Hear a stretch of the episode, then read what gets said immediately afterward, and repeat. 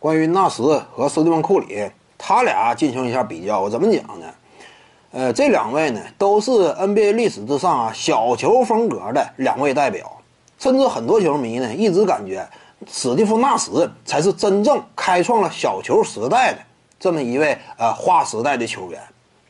但关于这点呢，我此前就做出过更正，那就是史蒂夫·纳什啊，他没有真正拉开小球时代，他只能讲呢是一个先驱。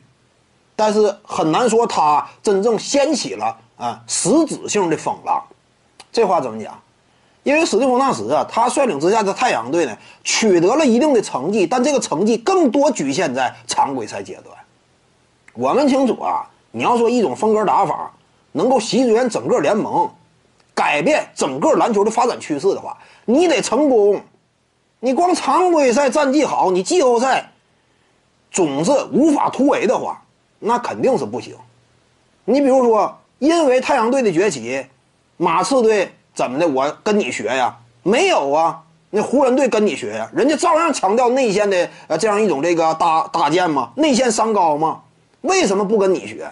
你没有取得成功，常规赛打的再花，一到季后赛就倒那儿，很难说掀起真正的时代变局。这是史蒂夫纳什吗？个人荣誉这块挺硬，两届常规赛 MVP，但是至于呃整个联盟篮球发展趋势的改变意义呢，只能说是个先驱。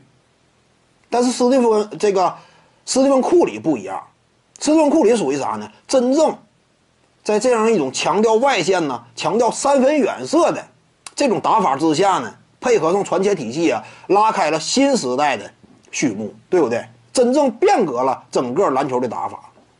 他崛起之后呢，不光常规赛达到的高度远远超过史蒂夫纳什的太阳队，对不对？破了七十三胜，尘封已久的被认为啊，其他球队遥不可及的、无法破的这么一个七十二胜的记录。常规赛达到的高度，这两支球队啊都不可同日而语。更何况季后赛阶段呢，对不对？至于争冠意义而言呢，二零一五年勇士队。在斯蒂芬·库里的率领之下，强势完成登顶，在所有人不看好的情况之下，逆转了啊外界的整个这样一种预期。这是斯蒂芬·库里吗？达到的意义高度不一样。你更别提之后啊，对不对？连续五年闯进总决赛，这一下呢，彻底使得联盟啊，那因为联盟当中很多球队就是这样，我跟最强的学，谁是最强的？毫无疑问，那会儿那个阶段就是勇士队。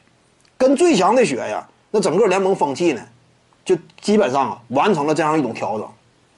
你看小球时代彻底被拉开，所以这两位呢，至于历史而言，你真正起到的决定性的实质上的变革价值不一样。库里属于真正做到的。